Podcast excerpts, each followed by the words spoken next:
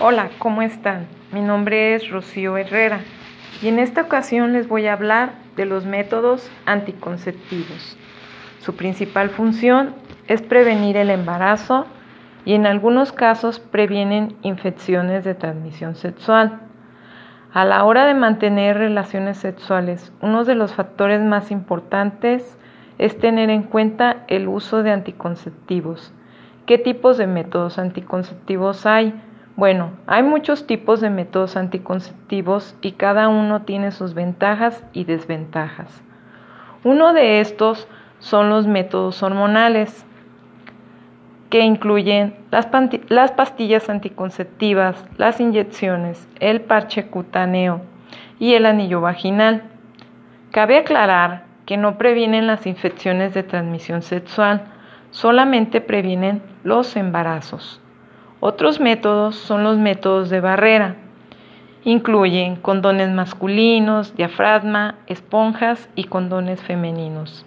Estos no, previenen muy bien el embarazo como los hormonales, pero sí previenen las infecciones de transmisión sexual. También los anticonceptivos reversibles de larga duración incluyen implantes y dispositivos intrauterinos, o sea, el DIU. Larga duración significa que previenen el embarazo por años. Reversibles significa que puede hacérselos extraer si desea quedar embarazada más adelante.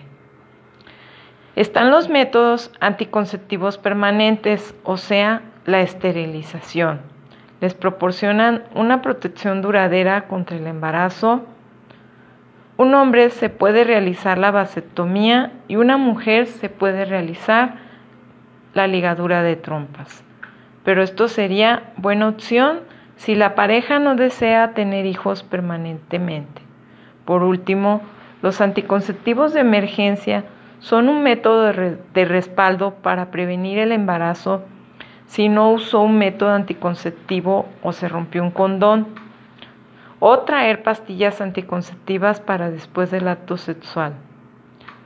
Utilizar un anticonceptivo durante mucho tiempo te vuelve infértil no hay ninguna relación entre problemas de infertilidad y el uso de ciertos hormonales inyectables, ya que estos son métodos completamente reversibles al poco tiempo de suspenderlos.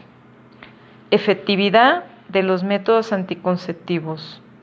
Un 100% de efectividad expresa que hay 100 embarazos al año por cada 100 mujeres y 99.9% por cada 100 mujeres. El 100% sería la vasectomía.